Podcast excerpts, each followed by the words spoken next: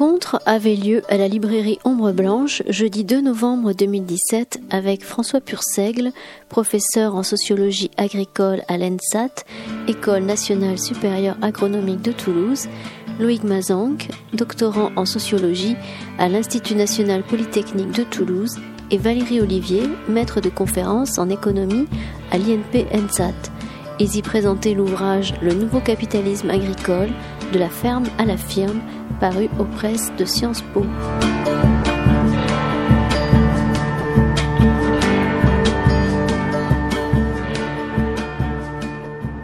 Bien, alors excusez-nous parce qu'on a un petit retard, il y a des projections euh, qui étaient donc un petit peu à régler. Euh, je voulais remercier nos, nos, invités qui viennent nous présenter donc ce livre, Le nouveau capitalisme agricole sous la direction de François Purseigle ici même. Et puis nous aurons après l'intervention de deux auteurs, donc euh, Loïc Mazingue et euh, Valérie Olivier. Excusez-moi, j'avais oublié votre nom. Voilà, je voulais remercier euh, les amis du monde diplomatique de Toulouse qui nous ont soutenus pour cette rencontre et puis vous remercier à vous tous d'être présents ce soir. Merci encore et je vous laisse la parole, messieurs, dames. Merci beaucoup. Merci de nous donner l'occasion de présenter euh, un ouvrage collectif euh, bah, qui nous tient, euh, qui nous tient à cœur. je dirais nous tout particulièrement équipe et département en sciences humaines et sociales de, l'École nationale supérieure agronomique de, de Toulouse, puisque il s'agit d'un projet qui renvoie à un programme de recherche que j'ai eu la chance de piloté avec euh, notamment une, une, collègue économiste Geneviève Nguyen. Donc euh, je vais revenir peut-être sur les origines de, de l'ouvrage. En fait, euh, comme je dis à l'instant, enfin, il s'agit en, dans un premier temps d'un ouvrage qui porte sur un, un, programme de recherche collectif, une ANR jeune chercheur que j'ai dirigé et qui portait en fait sur euh, bah, des, approches, du moins qui développait des approches pluridisciplinaires ayant pour euh, vocation de, mieux comprendre des, formes émergentes d'agriculture et euh, notamment ce passage de la ferme à, la firme. Et il s'agissait pour nous, dans le cadre de ce programme de recherche qui a été lancé en, en 2010, de mieux comprendre le fonctionnement de ces euh, formes d'agriculture qui émergeaient à travers le monde, qu'on avait du mal à comprendre, et surtout de, mieux saisir non seulement le fonctionnement, mais aussi les dynamiques qui étaient à l'œuvre et qui nous apparaissaient euh, à éclairer puisqu'elles faisaient l'objet euh, euh, d'une approche médiatisée un peu un peu rapide selon nous.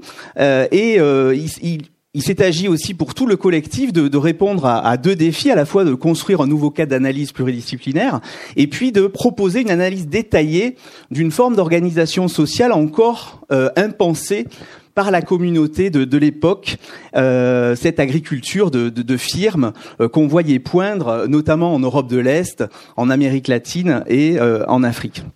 Je vais revenir peut-être sur quelques éléments de, contexte qui euh, euh, ont présidé euh, à, ce, à ce programme de recherche, du moins au lancement de ce programme de recherche. Euh, le, premier élément renvoie en fait à, à l'éclatement euh, des formes d'organisation sociale du travail en agriculture. Euh, 2007, c'est le moment où on commence à réfléchir au sein de l'équipe à ce projet. On, y réfléchit pourquoi? On y réfléchit parce qu'on est en plein euh, dans la crise euh, alimentaire qui sévit dans un certain nombre de pays, notamment en Égypte. Hein. Rappelez-vous la crise des émeutes de la faim. on est en 2007 aussi dans un contexte un peu particulier. On voit des becs BD on voit euh, des Bolloré investir massivement en Ukraine, en Argentine.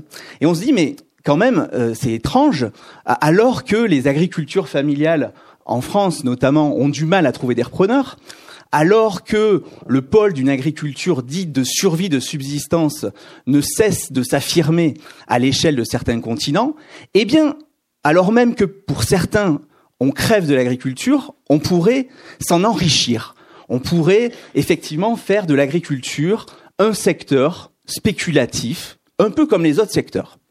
Et on s'est dit, mais c'est quand même étrange de euh, faire ce choix-là, alors que des populations entières euh, ne sont même plus appelées à l'exode, ces populations paysannes notamment d'Afrique de l'Ouest, alors même qu'elles sont euh, assignées à résidence, de voir arriver sur ces mêmes terres des gens qui allaient considérer que cette même agriculture qui avait fait vivre des populations pendant des siècles et des siècles allait pouvoir les enrichir, alors que d'autres allaient du moins continuer à en crever je, résume, et excusez-moi pour ces termes un peu crus, mais euh, je pense que c'est un peu ça aussi qui nous a conduit à se poser un certain nombre de questions sur ces évolutions-là. Donc, euh, ce, qui, ce qui est le point de départ peut-être de notre réflexion, c'est à la fois un éclatement des formes d'organisation sociale du travail en agriculture autour de trois polarités, de trois formes qui semblaient s'affirmer. Le pôle de l'agriculture de subsistance. Il n'y a jamais eu autant de personnes à la surface du globe qui vivent de l'agriculture, mais il n'y en a jamais eu autant qui sont en situation de grande précarité alors qu'ils sont censés pouvoir, dans l'autonomie, euh, subvenir à leurs besoins. Et puis à côté de cette agriculture de subsistance, qui n'est pas forcément une agriculture réservée aux pays du Sud, hein, on voit aussi euh, derrière le pôle de l'agriculture de subsistance des agricultures paupérisées s'affirmer dans certaines régions françaises. Hein. Il faut pas forcément aller au Sénégal pour rencontrer des agriculteurs ou des paysans pauvres. Hein. Il y en a en Midi-Pyrénées, il y en a eu, il y en a en Languedoc-Roussillon euh, et j'en passe. À côté de cette agriculture de subsistance, on voit ben, une, agriculture prédominée encore à la surface du globe, c'est l'agriculture familiale, mais aujourd'hui en proie à une profonde déstabilisation, no, notamment dans les pays occidentaux, avec, comme je le disais tout à l'heure, une crise de la transmission. On voit aussi que ces agricultures familiales, eh bien, elles ont des visages divers. On se disait, mais au moment où on a lancé le projet, mais attention, de, quoi parle-t-on? Euh, 2014, ça a été l'année de l'agriculture familiale, mais on s'est bien rendu compte, à travers notamment la consécration de cette année euh, consacrée aux agricultures familiales, que bah, l'agriculture familiale, elle est très diverse. À côté des agricultures familiales paysannes euh, d'Amérique du Sud, eh bien, on a une agriculture, nous, familiale, beaucoup plus sociétaire, mais plus en proie aussi à des incertitudes. Et à côté de ça, on voyait effectivement le pôle de la firme, euh, et je reviendrai là-dessus, euh, émerger ou du moins se, se renforcer. Donc, un éclatement des formes d'organisation, alors même que les mondes agricoles sont traversés par deux processus au même moment, concomitants et quelque peu paradoxal. C'est-à-dire, on a tout à la fois, et ces trois pôles d'agriculture l'incarnent bien, à la fois un processus d'abstraction et de financiarisation des entreprises, mais aussi des denrées agricoles, et un processus de paupérisation, assujettissement d'une partie de la population paysanne. Et ceci euh, nous a conduit à faire l'hypothèse que, contrairement à ce qu'on peut penser, la globalisation, la mondialisation, hein, pour reprendre une autre expression, ne renvoie pas à une homogénéisation des situations sociales, mais à un éclatement de ces mêmes situations sociales. Un éclatement aux marges, alors que jusqu'alors, on pensait l'agriculture duale, elle se révèle autour de ces trois formes. C'est-à-dire que on a pu penser à un moment donné qu'il n'y avait que les agricultures familiales versus des grandes agricultures industrielles. Mais quand on commençait à regarder de près la situation, notamment en 2007, quand on a lancé le projet, eh bien, on se disait, mais c'est bien plus divers que ça. D'une part, l'agriculture familiale n'est pas forcément celle auquel on pense. Et d'autre part, à côté d'elle, émergent aux marges des formes atypiques, encore impensées, par la communauté scientifique. Donc voilà un peu les, éléments de, contexte. Donc une transformation autour de trois formes d'organisation du travail qui nous a interpellés. Euh, mais au-delà de cet éclatement, c'est bien cette forme extrême qu'on va qualifier assez rapidement avec l'équipe d'agriculture de firme. Alors je sais que c'est un terme qui peut euh, euh, choquer entre guillemets hein, certains agriculteurs ici même en France, euh, qui laisserait à penser que euh, on a euh, des formes d'entreprises agricoles qui renvoient à la très très grande ferme. Mais on s'était dit aussi, il faut arriver à caractériser surtout un processus de banalisation de l'entreprise, tout comme les denrées alimentaires deviennent des communautés, des commodités comme les autres. Eh bien l'entreprise agricole aussi devient une entreprise comme une autre. Et c'est un peu ce qu'on a cherché aussi euh, à montrer derrière, euh, derrière ce, projet.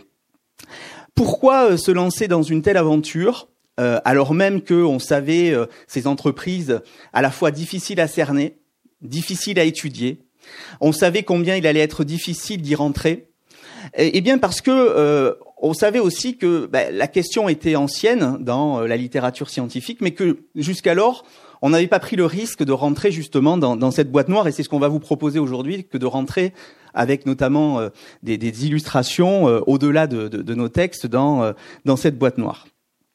Alors pourquoi cet objet, cette grande entreprise agricole n'a pas fait l'objet d'une certaine manière d'une attention toute particulière par la communauté scientifique Peut-être parce que la première phase du capitalisme contemporain, qui a touché, du moins qui a affecté l'agriculture, a laissé penser à euh, bon nombre même de marxistes que l'agriculture familiale pouvait très bien euh, justement être pénétrée par le capitalisme et pouvait très bien s'arranger d'une certaine manière du capitalisme. Et que d'une certaine manière, euh, l'agriculture familiale, notamment en Europe, pouvait à la fois résister, pour certains, mais aussi très bien s'adapter, confère les travaux de Claude Servolin, de Jacques Rémy, à ce capitalisme à travers des formes d'intégration. C'est-à-dire que et ça, euh, on n'a pas attendu le 21e siècle, et je pense que c'est important de le, de le, souligner, pour voir l'agriculture s'industrialiser. Mais attention, l'industrialisation de l'agriculture, elle a été aussi portée par des agricultures familiales. On n'a pas attendu l'émergence d'une agriculture de firme pour voir s'industrialiser des pans entiers de l'agriculture française, euh, et notamment en Bretagne ou dans certains bassins de production, via des processus d'intégration amont-aval, ou du moins aval-amont. L'agriculture familiale française a nourri aussi l'agro-industrie telle qu'elle s'est développée en France. Mais là, on voyait autre chose. On voyait des processus aussi amont-amont se développer, c'est-à-dire des processus de concentration des exploitations. Et puis surtout, le fait que certains investisseurs allaient faire le choix d'investir uniquement sur ce maillon qui était celui de la production euh, agricole. Donc, on voyait combien il était difficile pour la communauté scientifique de s'arracher de ce modèle familial. Et on était en 2007 et on se disait mais quand même c'est fou. À la fois les organisations professionnelles, qu'elles soient de gauche comme de droite, ont, du mal à s'arracher de euh, ce, de cette notion, de ce modèle. Enfin oui parce que c'était plus qu'une notion, c'était plus qu'un vécu, ça faisait modèle. Et les politiques aussi avaient du mal à construire un discours euh, autre que celui d'un discours sur l'agriculture familiale. S'il fallait défendre l'agriculture, il fallait absolument défendre l'agriculture familiale comme si euh, l'agriculture, elle pouvait ne pas être portée, euh, elle n'était pas portée par d'autres que des, que des familles. Donc du coup, on, s'est lancé ce défi-là, euh, à la fois défi scientifique et puis défi de déconstruction d'une notion qui s'était largement répandue, tout à la fois dans les communautés scientifiques, mais aussi professionnelles et politiques. Et ce qui nous paraissait important à travers aussi ce, ce travail, c'était de se dire, mais si aujourd'hui on a du mal à accompagner les agriculteurs et les agricultures, notamment en Europe, c'est peut-être parce qu'on a du mal à penser scientifiquement d'autres formes d'agriculture qui pointent leur nez. Et on était assez convaincus que, notamment si la PAC ne réussissait plus ce qu'elle avait réussi hier, c'est-à-dire accompagner toute une population, c'était peut-être aussi parce qu'elle était dans l'incapacité d'accompagner justement cette grande diversité d'agriculture. Ou du moins de contrarier certains phénomènes qui pouvait conduire à l'émergence de certains types d'agriculture. D'autre part, euh, la firme de production euh, nous apparaissait intéressante à étudier parce qu'elle nous semblait être un marqueur justement de processus qui étaient à l'œuvre dans le secteur, dans l'entreprise au sens large. Elle, elle, était marqueur du processus de mondialisation, je l'ai dit euh, tout à l'heure, une mondialisation qui donnait à voir aussi, parce que ces trois pôles, ça fait écho aussi à ça, à l'émergence de classes globales L'agriculture familiale, c'est aussi une classe globale qu'on va retrouver par-delà euh, les territoires, par-delà les grandes régions du monde. L'agriculture, c'est aussi une, de firme, c'est aussi une classe globale. C'est-à-dire que c'est aussi une catégorie qui s'émancipe des particularismes locaux. Et euh, l'agriculture de firme, elle donne aussi à voir, du moins l'émergence de cette forme-là, le fait que le cadre État-nation ne permet plus peut-être de penser, voire du moins accompagner le développement de l'agriculture. Et puis, euh, l'émergence de ces firmes de production, elle donnait à voir aussi ce processus de banalisation que j'ai évoqué, banalisation donc euh, des commodités, mais aussi banalisation de l'entrepreneuriat. Et donc, d'une certaine manière, le mouvement de concentration productive auquel on assistait et de spécialisation aussi de l'agriculture incarnait tout à la fois et peut-être essentiellement un changement dans l'organisation sociale du travail. C'est-à-dire que s'il y avait de la concentration, s'il y avait de la spécialisation, c'était pas simplement parce que il y avait que de la recherche de compétitivité sur des marchés globaux, c'est aussi parce que l'entreprise agricole, eh s'était transformée. Donc, on était assez convaincus que le secteur se devait d'être étudié au prisme de l'évolution de l'entreprise, c'est-à-dire de l'unité de production. Et on était assez convaincus que c'est aussi parce que l'entreprise avait muté qu'on pouvait euh, comprendre aussi certains phénomènes. Autre point qui nous apparaissait euh, important à l'époque à, comprendre, c'était euh, le fait que la firme apparaissait, du moins la grande entreprise agricole, au cœur, d'une certaine manière, des stratégies d'État. on reviendra peut-être là-dessus, mais pour nous, apparaissaient à la surface du globe tout à la fois des firmes spéculatives et financières, mais aussi des firmes souverainistes comme si le droit des peuples à se nourrir eux-mêmes, paradigme structurant de la fin du XXe siècle, avait bel et bien volé en éclats. Comme si le droit des peuples à être nourris pouvait suffire pour un État et ses entreprises à construire une politique de sécurité alimentaire. 2007, je vous rappelle, c'est, ce sont tous ces débats aussi qui ont fait euh, leur apparition euh, sur les scènes médiatiques autour de l'accaparement des terres. Pour la première fois, on voit des États, du moins euh, du moins des États ne plus hésiter à l'affirmer, euh, abandonner leur politique en faveur des agricultures familiales et dire mais bon peu importe, de toute façon on va confier la sécurité alimentaire à des opérateurs nationaux qui investiront massivement à l'étranger ou alors on va euh, contractualiser avec certains États, certains pays. Donc ça aussi, ça a été un élément fort qui nous a conduit à, essayer de comprendre la, la, firme de production. Et puis dernier élément, les controverses qui entouraient ces firmes. Alors on n'était pas encore dans les débats euh, autour de la ferme de mille vaches, mais on voyait poindre aussi des discours très contradictoires qui laissaient à penser que tout à la fois la grande entreprise pouvait être euh, d'une certaine manière un instrument euh, qui allait euh, contrer les orientations de l'agriculture familiale, qui allait bousculer euh, à travers des processus d'appropriation euh, l'agriculture familiale, donc c'était un danger. Et puis on entendait aussi poindre un discours, euh, mais pas forcément dans certaines organisations professionnelles, mais dans l'agro-industrie qui laissait à penser que ben voilà la grande entreprise allait sauver aussi l'agriculture. Il y avait 9 milliards de bouches à, à nourrir et que voilà on pouvait se passer des agricultures familiales. Voilà un peu les éléments de contexte qui nous ont amenés à, travailler sur ben, cette, cette forme euh, d'entreprises agricoles, cette euh, boîte noire, puisque il s'agit bien, il s'agissait bien aussi euh, pour nous d'une boîte noire à, à ouvrir. au-delà des approches journalistiques, et puis en rupture aussi avec des travaux uniquement axés sur la petite agriculture. Et donc, ce, ce, programme de recherche qui est présenté dans, dans l'ouvrage Un nouveau capitalisme agricole, eh bien, est le fruit de toutes ces enquêtes que nous avons réalisées euh, avec euh, une équipe composée à la fois de, de sociologues et d'économistes. Et c'est euh, tout particulièrement la, la, première partie de l'ouvrage qui est consacrée à l'étude des formes d'organisation du travail dans ces entreprises. On a essayé de comprendre à la fois comment les hommes et les femmes qui la faisaient évoluer en leur sein, en son sein, comment des investisseurs entraient au capital aussi de ces entreprises à la fois en France, mais dans d'autres pays, comme l'Afrique du Sud, et vous allez trouver dans le chapitre euh, 1, du moins dans la partie 1, euh, un chapitre consacré au basculement de l'agriculture sud-africaine vers une agriculture de, de firme. On, voit euh, là-bas des, agriculteurs euh, familiaux devenir des managers de, très grandes firmes, et Antoine Ducastel et Ward Ansou nous, nous présentent à travers les résultats d'une enquête ce basculement.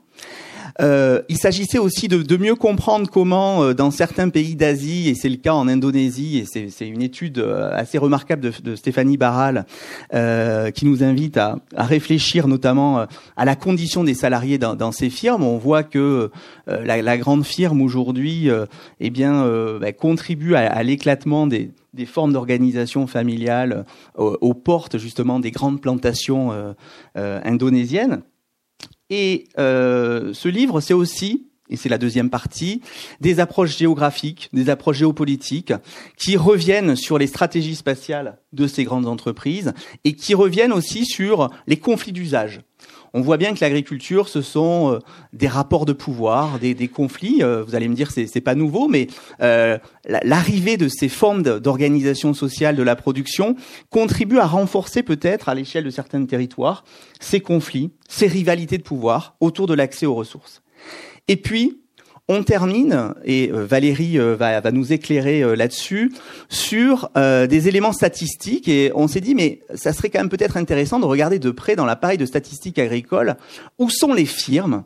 Où se cache-t-elle euh, dans nos campagnes françaises qui semblent immuablement euh, familiales euh, et qui sembleraient ne pas avoir changé. Et on se rend compte que derrière un modèle, du moins derrière une agriculture familiale qui semblerait prépondérante, eh bien, se cache une dizaine de pourcents d'entreprises aux allures de firmes qui, certes, ne représentent peut-être que 10%, mais captent aussi euh, bon nombre de territoires agricoles et ont une capacité aussi euh, euh, de mise sur le marché très importante. Voilà, à grands traits, dresser les, contours à la fois du, programme de recherche, le contexte. Et ce qu'on vous propose maintenant, c'est peut-être de faire une plongée un peu particulière dans, une firme de, production. Et, et, je vous propose de faire cette plongée avec Loïc Mazinck sociologue qui a rejoint l'équipe euh, il, y a peu de temps, qui travaille euh, avec moi sur les figures de, l'encadrement, mais Loïc va, se présenter et va, revenir peut-être sur euh, l'objet central de, sa thèse. On va, on va faire une plongée en essayant de, comprendre comment sont structurées certaines entreprises, notamment dans le secteur de l'élevage. On parle très souvent de la ferme des mille vaches, de, ces grandes entreprises dans le secteur du, du, lait, mais on va vous proposer là pour le coup une plongée dans des entreprises d'élevage de, bovins viande. Euh, pourquoi? Parce que, euh, oui, à 30 km de Limoges, euh, en Nouvelle-Aquitaine, vous allez pouvoir tomber, du moins derrière le bocage, sur des entreprises où on va trouver entre 7 et 8 000 têtes. vous allez vous balader un peu en Auvergne, dans l'Allier ou dans la Nièvre, et vous allez tomber sur des entreprises où on a entre 1500 et 2000 têtes. Alors oui, elles sont pour la plupart invisibles parce que c'est une, deux, trois, quatre entités juridiques parce que bah, les, les, les, vaches sont pas forcément au même endroit, mais euh, elles sont à 10 ou, 20 km de là. Donc, euh, on va vous euh, proposer une, des illustrations. Alors peut-être, je, démarre sur sur des premières illustrations autour de, ces groupes qu'on a étudiés. Alors, pour, pour faire simple, bon, on va se poser la question c'est quoi une, une, firme de production agricole et où sont-elles et combien sont-elles? Bon. Une firme de production agricole, euh, c'est-à-dire euh, une entreprise dans le secteur de la production agricole qui, ne serait pas euh, de, de, type familial ou qui parfois peut l'être, hein, parce que attention, si notre livre est intitulé de, la ferme à la firme, c'est bien parce que on assiste aussi à des basculements, hein, c'est-à-dire que on a des entreprises agricoles qui émergent sur certains territoires, qui sont portées par des investisseurs, donc ce sont des constructions ex nihilo, mais on a parfois dans nos campagnes françaises des, formes d'agriculture familiale justement qui, bascule hein, vers vers le modèle de, la firme et c'est un peu le cas de, cette entreprise italienne implantée euh, en France.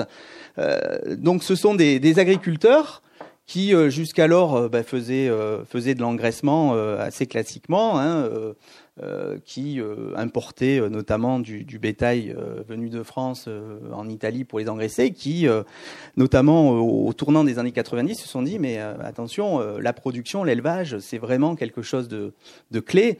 demain, on ne pourra plus contractualiser comme on le faisait avec des petits paysans du Limousin, de l'Allier ou de la Nièvre, et il va falloir justement miser sur l'amont et la production. Et, et cette firme de production, c'est quoi? C'est sept sites de production, c'est-à-dire sept euh, cette euh, très très grande ferme dont euh, la ferme principale qui fait, je reviendrai avec une image sur elle, 3 hectares d'étables, 3 hectares d'étables avec surplombé par 3 hectares de photovoltaïque, c'est 6500 têtes, c'est 30 salariés, dont 5 vétérinaires permanents, c'est 25 personnes dans le bâtiment administratif. Et puis, ce sont aussi des exploitations au sud de l'Italie qui, euh, elles, vont jouer la carte. Alors, pour le coup, contrairement à ce qu'on peut penser, eh bien, euh, de, euh, des races locales, des circuits courts et de l'agritourisme. Parce que, contrairement aussi aux idées reçues, la firme, et ça, c'est quelque chose d'important à souligner, c'est pas forcément que la méga ferme.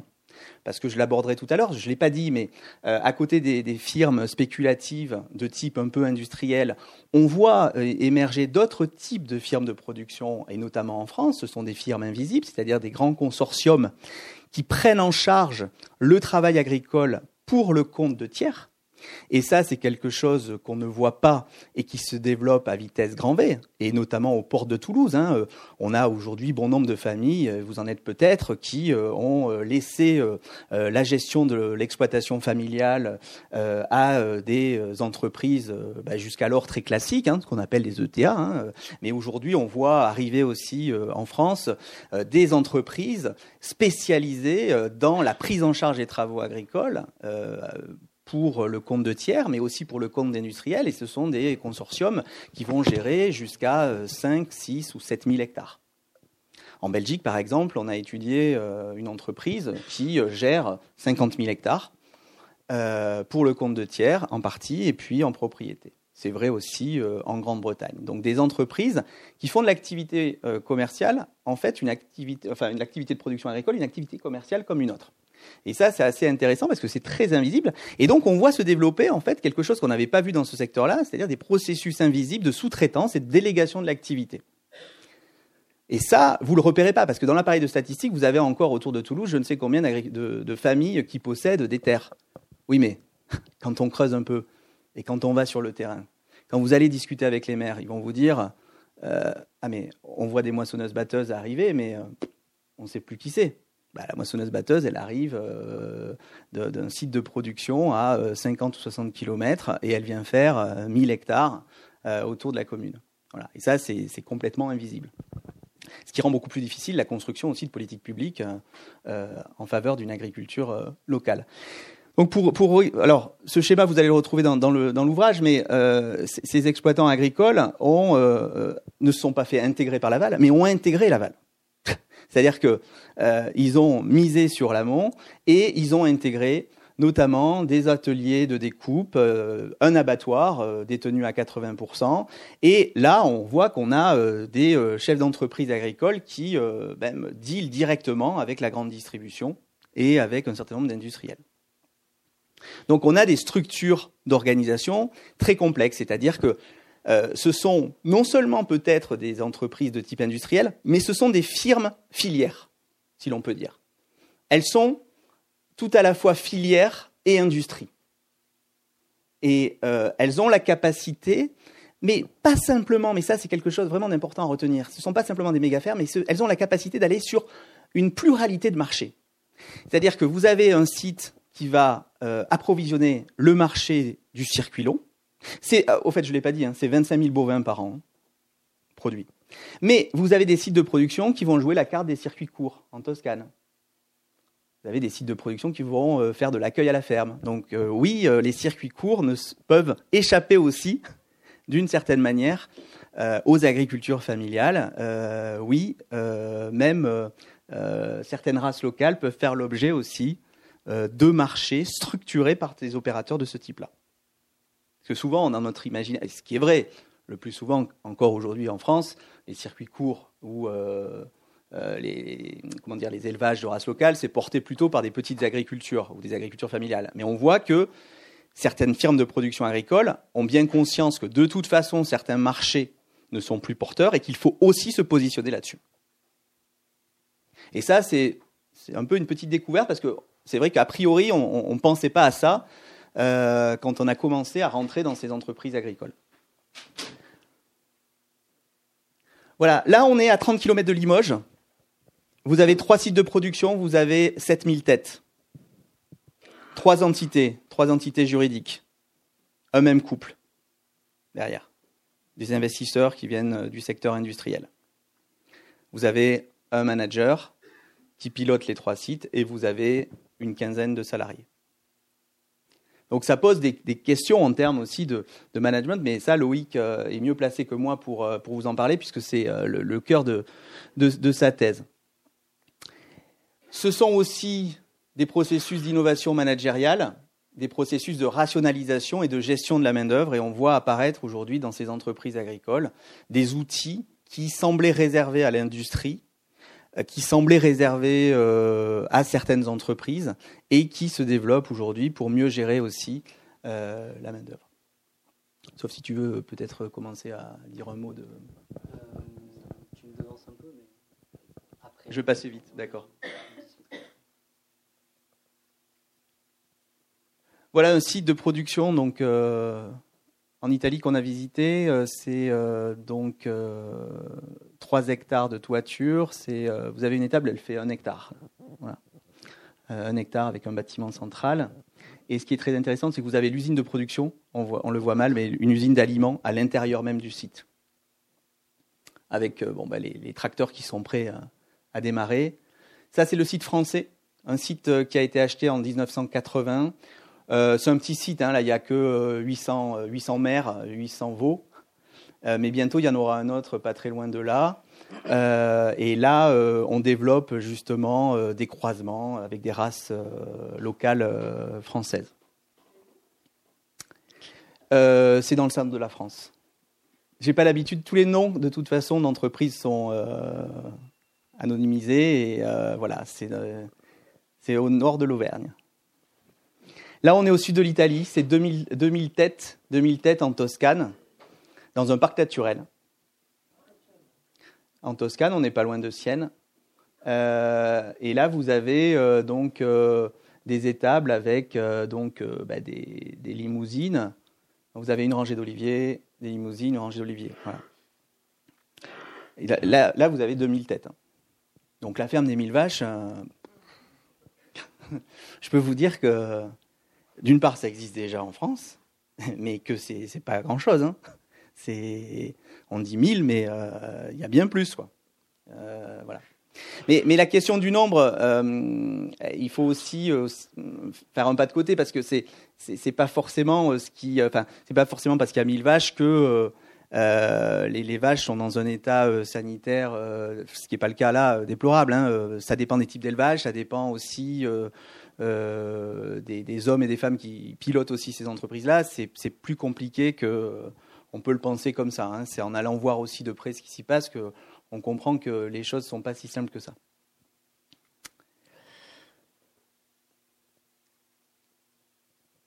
Voilà, ce qui est intéressant avec cette image, c'est qu'elle donne à voir aussi euh, la manière avec laquelle les, les, ordres sont donnés. Là, on a un manager français qui vient régulièrement au sud de l'Italie pour euh, expliquer comment élever des aubracs.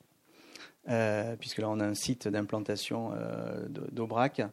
Euh, et donc on a, on a de nouvelles figures du management aussi qui, qui, apparaissent et de nouvelles relations aussi avec des salariés beaucoup plus mobiles. on le voit dans le secteur notamment de de, la canne à sucre. Euh, on, voit aujourd'hui des, salariés passer de, firmes de production euh, euh, au Brésil, au Mozambique. Hein. C'est-à-dire que ces firmes ont la capacité d'affréter aussi des avions pour, pour faire bouger les salariés d'un continent à l'autre. Alors c'est vrai dans le secteur euh, de l'élevage, c'est vrai aussi dans le secteur des, fruits et légumes, et je vais laisser euh, Loïc euh, en parler mieux que moi. Bonjour donc, donc je me présente rapidement. Donc je suis, doctorant de sociologie à Polytechnique, donc sous la direction de François. Donc moi je fais une thèse, je me concentre sur les firmes de production dans les fruits et légumes, donc en France. donc c'est des, des, des, firmes qui sont aussi présentes à l'étranger, mais je me concentre sur la France et donc l'étranger. Du coup, et euh, alors, euh, la thèse euh, est à son commencement, hein, donc j'ai fait du terrain, etc. Donc, je voulais surtout là revenir aujourd'hui rapidement sur les objectifs, mes objectifs de la thèse et les objectifs, je crois, du projet de recherche. D'abord, François l'a dit, mais c'était d'ouvrir la boîte noire de la firme, notamment donc dans, dans, le, dans les fruits et légumes, et deux, dans un premier temps, de, en tout cas, avoir un discours d'abord descriptif crois que c'est aussi l'objectif du bouquin, pour vraiment dépasser un peu les discours politiques et les controverses liées à la firme agricole, euh, puisque c'est un objet très controversé. Donc comment on procède? Donc euh, on a multiplié les entretiens hein, en France, à l'étranger, mais on fait aussi des immersions, et c'est euh, l'objet de ma thèse. Donc j'ai eu la chance, entre guillemets, d'être immergé dans l'entreprise agricole en France et de, euh, en tout cas, d'aller sur tous les postes de la firme agricole. Donc, euh, je suis passé dans les champs à la production, euh, j'ai fait une partie dans le conditionnement et puis aussi à la commercialisation, puisqu'on l'a dit, la firme intègre l'amont et l'aval. Donc, c'est une firme agricole fruits et légumes qui produit, qui commercialise, enfin qui conditionne et aussi qui commercialise. Donc, pour vous donner un exemple, une firme agricole dans les fruits et légumes, c'est quoi? C'est 25 salariés permanents, donc quatre cadres. C'est 250 saisonniers en saison. et c'est 4 300 000 melons par mois. Voilà, donc j'ai vu passer devant moi 4 300 000 melons. et ça, donc là, en termes de surface, c'est 450 hectares produits. Et en tout, la firme détient 3000 hectares, puisque la culture de melon demande une rotation. Donc euh, voilà, en tout, la, firme détient 3000 hectares, euh, qu'elle loue d'ailleurs à des producteurs locaux. Donc enfin les producteurs locaux, pardon, louent leurs terres euh, aux producteurs, merci, à l'exploitant de la firme agricole. Donc ce qu'on on, assiste finalement à une rationalisation de l'organisation. Ça c'est le thème central en tout cas. C'est la première chose qu'on peut qu'on peut qu'on peut voir quand on quand on est immergé dans l'entreprise. Donc François l'a dit, on intègre des outils de gestion numériques, hein, informatiques, euh, qu'on peut retrouver dans des euh, firmes industrielles, classiques, commerciales, etc. Euh, on crée des économies d'échelle aussi, en intégrant l'amont et l'aval, et on tente finalement, une des premières analyses, c'est qu'on tente un peu de se rapprocher de la firme industrielle classique hein, ou de la firme commerciale. Donc on met par exemple en place au sein de la firme des cahiers des charges, donc des cahiers des charges sociaux, environnementaux, techniques, euh, en plus hein, des cahiers des charges, euh, par exemple type RSE, ou en plus des cahiers des charges bio, etc., on met en place dans la firme de nouveaux cahiers des charges qui sont créés par la firme et pour la firme. Parce qu'un des résultats aussi euh, qui est assez intéressant, c'est qu'on voit émerger des clubs d'entreprises type firme agricole, des clubs de firmes. donc les firmes se mettent en réseau et on a ce qu'on appelle en sociologie l'isomorphisme normatif. C'est un peu barbare, mais en gros c'est la diffusion de normes, la diffusion euh, de normes euh, notamment euh, de gestion au sein de réseaux professionnels. Donc voilà, on a, cet isomorphisme normatif. tout ça pourquoi? Et ça c'est intéressant aussi parce que la firme agricole, en tout cas c'est un résultat, elle essaye d'échapper au collectif agricole commun, je veux dire. Donc je parle là des coopératives, de la chambre d'agriculture, etc. Ce, que, ce que vraiment on peut voir sur le terrain, c'est que euh, la firme échappe aux chambres d'agriculture, elle refuse euh, l'entrée dans, sa firme de conseiller, par exemple, de la chambre, et par contre, elle va chercher euh, des formateurs, des managers dans des boîtes privées.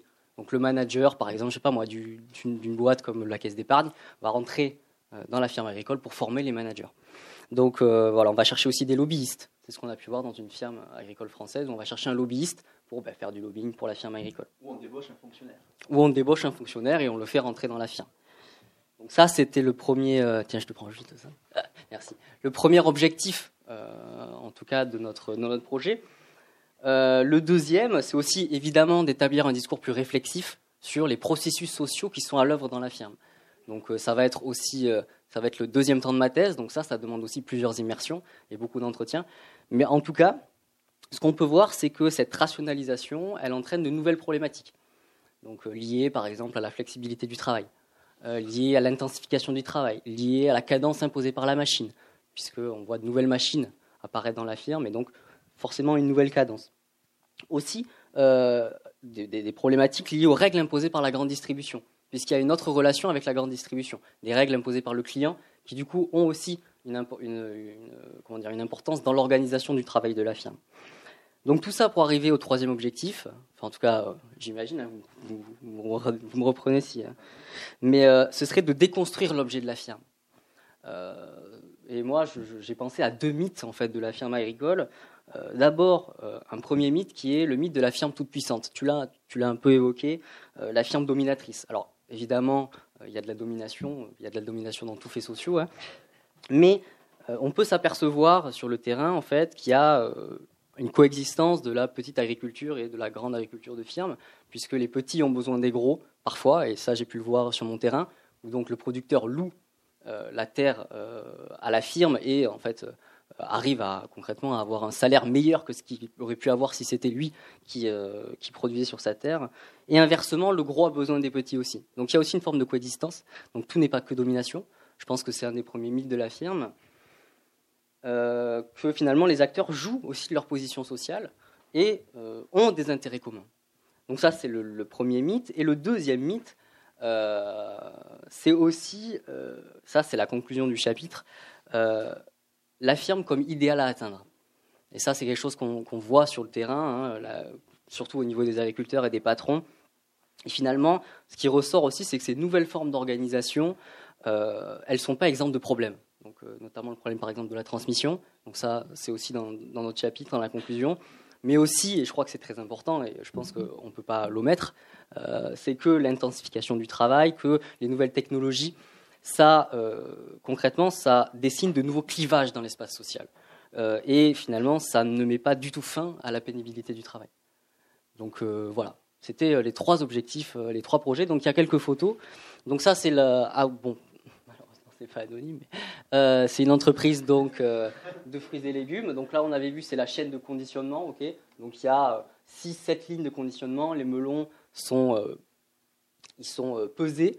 Ok, puis ils tombent dans les lignes, donc les personnes récupèrent les melons et puis les conditionnent dans des cartons. Et puis arrivent des, des, palettiseurs. Donc là, il y en a, il y a, six palettiseurs qui ensuite voilà mettent les melons en palettes. Euh, tu peux passer à, l'autre. Donc euh, ça c'est toujours dans la même ferme agricole. Donc je l'avais dit 250 saisonniers. Donc 250 euh, saisonniers, ça demande une organisation bien particulière.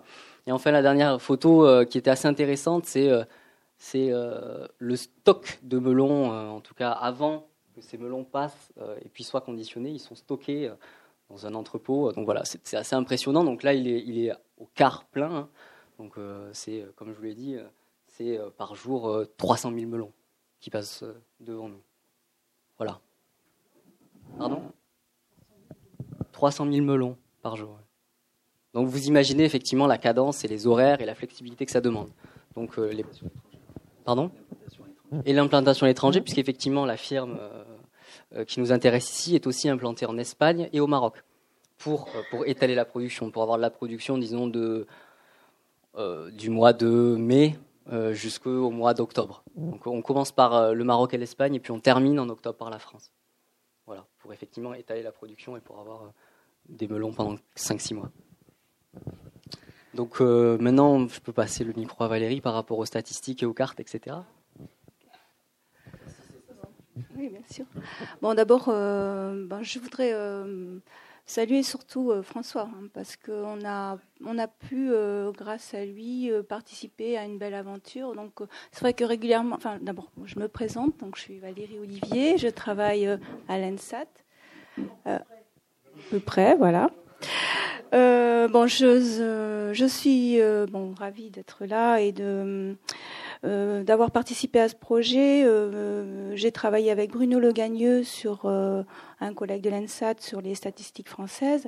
et en fait, c'est une chance pour nous hein, de, d'être publié dans une, dans un ouvrage aux, presses de Sciences Po qui n'hésite pas quand même à aborder certains mythes un peu enfin, la firme la firme en agriculture c'est vrai que bon c'est c'est toujours polémique donc euh, c'est difficile pour euh, pour euh, Bruno Le Gagneux et moi de voilà d'aborder ces, ces, mythes, ces, ces, polémiques. Alors on a essayé de, de, chercher dans les statistiques ce qu'on pouvait voir les signaux faibles, comme François le dit souvent. Hein, c'est assez difficile hein, au niveau statistique de voir des, éléments émergents, mais on a essayé de, de de, le faire. Voilà. Donc on a euh, eu la chance de travailler sur des données individuelles, donc le recensement euh, de l'agriculture en 2010. Euh, donc à peu près, on a travaillé sur 400 000, 400 000 exploitations agricoles et on a essayé de voir comment le évoluer le, les exploitations, notamment à travers euh, l'effacement du travail euh, euh, de la main-d'œuvre familiale, à travers l'adoption de formes juridiques un peu particulières comme les sociétés civiles, les groupements fonciers, à travers la, le statut de, de salariat adopté par le chef d'entreprise. Donc des signes, quelques, quelques, quelques éléments qui permettaient de chercher des signaux euh, euh, émergents hein, de l'agriculture de firme. En fait, euh, bon, alors l'agriculture de firme en France, elle est, elle est pas, pas majoritaire évidemment, puisqu'on est marqué par ce modèle de l'agriculture familiale. Alors, l'agriculture familiale en France, c'est un couple d'agriculteurs qui travaillent hein, et qui vit de son travail. Donc c'est le ce qu'on appelle le modèle de base. Et actuellement, donc avec les statistiques de 2010, on a à peu près 20% de, des exploitations agricoles qui répondent à ce modèle. Donc elles sont loin aussi d'être majoritaires aujourd'hui. Alors, ce qui est, ce qu'on a découvert, enfin, ce qu'on a pu mettre aussi, puisqu'on parle de diversité, hein, avant de parler de l'agriculture de firme, euh, on a découvert aussi que énormément d'agriculteurs travaillaient tout seuls, étaient tout seuls sur l'exploitation. Donc, 30% de ces des agriculteurs sont des exploitants qui vivent seuls, enfin, qui travaillent seuls sur leur exploitation. Hein, c'est assez important. On a vu aussi ce qu'on appelle des micro-exploitations, c'est-à-dire des plus réactifs, en gros, Hein, c'est des, des, des, agriculteurs qui travaillent à, euh, en carton ou en euh, même, enfin, ça peut aller jusqu'à euh, l'équivalent de 50, oui, 50% de, d'équivalent de, temps plein, mais donc qui ont des, des revenus évidemment qui sont de l'ordre de euh, oui, 15, 15, 15 000 euros par an. Bon, c'est en dessous du SMIC, mais c'est pas un temps plein. Hein, en regardant un peu les, estimations 2013, hein, ce sont ces, ces, exploitations agricoles qui diminuent le plus rapidement. Bon, ce sont les estimations, c'est pas le recensement, on n'a pas encore. On va attendre le prochain recensement en 2020 on verra. Donc, euh, on voit aussi donc euh, des petits, de la petite agriculture. Celle que connaît plus finalement le consommateur, c'est la petite agriculture familiale avec la diversification, celle qui fait chambre d'hôtes, euh, celle qui fait du circuit court aussi. alors, l'agriculture c'est 8%. Alors l'agriculture, en fait, le modèle de base l'agriculture familiale ben, a vécu l'agrandissement et et c'est l'agriculture de groupe, les GAEC, etc., qui en fait euh, constitue finalement un peu la transformation directe du modèle euh, familial de base. Donc là, il y a à peu près 8% d'exploitation qui euh, on le retrouve beaucoup dans, l'élevage, qui qui relèvent donc de, cette agriculture de, groupe. Et donc on, donc ensemble, ce premier ensemble d'exploitations agricoles, hein, euh, qui représente quand même 90%, 90 de ces exploitations, sont toujours euh, des agricultures familiales dans le sens où euh, la majorité du travail apporté, mobilisé dans l'exploitation agricole, est du travail familial. Reste 10%. Alors ces 10%-là, voilà, consistent constitue peut-être le fait émergent et euh, les, les, éléments que l'on euh, que l'on voit pas trop, que dont on n'entend pas trop parler finalement dans la dans la presse. On parle beaucoup de la grande firme, de des spéculateurs. Euh, plus, ou moins bien intentionnés, mais en fait, il y a, y a parmi ces 10%, il y a 6% d'agriculture de films qui, qui sont des agricultures familiales. Alors c'est, ça peut être euh, des, euh, on en trouve pas mal, par exemple en viticulture. Dans ce cas-là, on est plutôt sur des domaines euh, agricoles familiaux. on a aussi des ateliers de production à caractère patrimonial. Donc là, là, on voit apparaître aussi des formes de délégation dont tu parlais tout à, l'heure, donc avec la sous-traitance, mais avec donc un revenu assez correct. Ensuite, vous avez euh, les non familiales. Alors les non familiales, c'est donc des exploitations qui sont euh, euh, qui mobilisent du, de la main d'œuvre familiale de façon minoritaire. Hein, avec des exploitations managées par des, par exemple, par des chefs d'exploitation salariés. Hein. Alors, on a trois types dans ce cas-là. On a un premier type, euh, alors euh, 2,3% de ces exploitations. Alors c'est une combinaison, c'est assez varié. C'est un mode, c'est un profil qui est euh, euh qui est assez varié, euh, mais euh, le trait commun, c'est que l'essentiel du, du, du, travail ne vient pas des, de, de, la famille. Mais euh, et la productivité est, assez importante. ce sont peut-être euh, là, dans ce cas-là, puisqu'on n'a pas, en fait, on n'a pas la vision d'ensemble avec le, recensement, on n'a pas les liens entre les exploitations. Ça, peut être euh, finalement des ateliers qui sont des unités qui sont dépendantes finalement de d'entreprises de, de, transformation en aval ou à l'inverse en, en amont. Donc, ce sont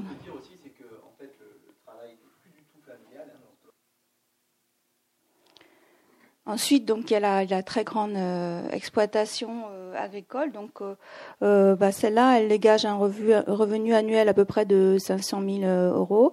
Alors il y a, c'est entre entre 8 et 25 équivalents temps plein. donc Bon, c'est pas la, la plus. Alors, on ne sait pas. Enfin, elle n'a pas de, de, forcément d'activité de valorisation ailleurs. Enfin, on ne le sait pas. Enfin, voilà. Dans le, avec les, les, données du recensement. Et ensuite, vous avez les grands domaines euh, non familiaux. On les retrouve également en viticulture, dans les grandes régions en viticulture.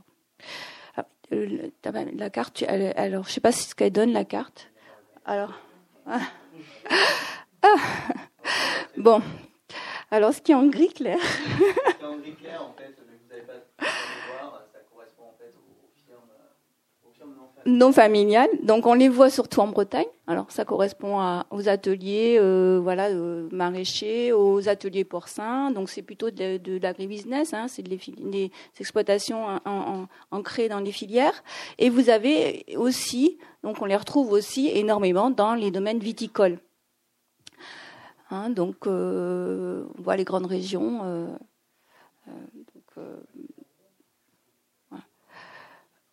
Et donc on voit donc plutôt voilà le nord-est de, la, France plutôt voilà euh, euh, tourné vers le modèle de l'agriculture de firme euh, intégré vers l'agribusiness. Enfin, dans la France de l'Ouest, enfin, il y a des spécialistes de la France de l'Ouest ici, mais qui pourront en parler mieux que moi. Mais euh, on, on, a euh, une agriculture familiale, bon, qui a fait le jeu de l'agri-industrie. Euh, voilà, euh, l'industrialisation, notamment dans le poulet, en Bretagne, n'a pas attendu l'émergence de la firme. malgré tout, on voit apparaître de nouvelles formes d'exploitation agricole dans le secteur hors sol qui relève véritablement euh, de la firme, c'est-à-dire en ce sens où euh, on a euh, certes peut-être une structure capitalistique familiale, mais on n'a plus personne de la famille qui travaille sur l'exploitation et on n'a pas un site de production, on a des sites de production. C'est-à-dire que ce que ne montre pas l'appareil de statistique, c'est que derrière certaines exploitations, on a le même homme. Donc en fait, la firme, elle est souvent invisible. La firme, c'est à la fois un travail euh, euh, non familial, c'est des logiques de financement euh, atypiques, empruntées à d'autres secteurs, et c'est une multi-appartenance, une multi-localisation aussi. D'où les difficultés qu'on a, c'est-à-dire que là, on arrive à mettre le doigt sur ces 10% d'exploitation aux allures de firme, mais on peut imaginer que derrière le bloc des agricultures familiales, bon nombre sont liés aussi à ces entités-là, et que les choses sont un peu plus compliquées que ça, parce que euh, on voit qu'il y a des mouvements à la fois euh, euh, de main d'œuvre et des mouvements capitalistiques qui irriguent tout à la fois le monde de l'agriculture familiale et de l'agriculture de firme. Donc, en fait, on a des des blocs qui sont aussi très poreux et on on se gargarise aussi assez facilement de l'agriculture familiale, hein, c'est-à-dire que je pense que ça arrange encore tout le monde de dire euh, très rapidement, ben vous voyez, euh, euh, messieurs les Français, tout va bien, Madame la Marquise, on a encore 80% euh, d'exploitation française de type familial. Mais bon, comme l'a très justement dit euh, Valérie, ce sont souvent des hommes seuls, d'une part. Donc, euh, qu'est-ce qu'il y a de familial dans l'exercice du métier quand on est un homme seul et que sa femme travaille aussi à, l'extérieur? Alors, vous allez me dire, la prise de décision est liée peut-être aussi à des logiques familiales, mais Bon, on est quand même très très loin du modèle traditionnel, enfin du moins de l'exploitation classique qui a pu faire modèle à deux UTH. Et d'autre part, ce qu'on voit aussi, c'est l'émergence de ces très très petites exploitations, enfin l'émergence, euh, le maintien aussi de ces très très petites exploitations qui disparaissent, hein, mais qui dans certains territoires se, maintiennent et qui sont aussi euh, mobilisées par la firme parfois euh, pour son développement. Mais même si la disparition des petites exploitations est un fait notable, le rythme de disparition des exploitations familiales de taille moyenne est beaucoup plus rapide que le rythme de disparition des toutes petites. oui, les toutes petites disparaissent, mais la vitesse, le rythme de disparition est beaucoup plus grand pour le bloc des 20%. Entre 2000 et 2010. À voir après. Hein. Mais ça, c'est quand même intéressant de constater aussi qu'aux États-Unis, euh, pays de la grande agriculture, eh ben, l'agriculture familiale, alors vous allez me dire, c'est pas les mêmes structures, etc. Eh bien, le rythme est quand même plus faible de disparition. L'agriculture familiale traditionnelle aux États-Unis résiste peut-être davantage, en fait, à l'érosion démographique. Plus globalement, ce qu'on peut dire sur les 10% d'agriculture de firme, c'est qu'elle euh, correspond à, elle euh, permet de créer 30% en fait de la valeur productive agricole et elle rassemble 28% des emplois. Donc c'est c'est elle, elle est, productive. Hein.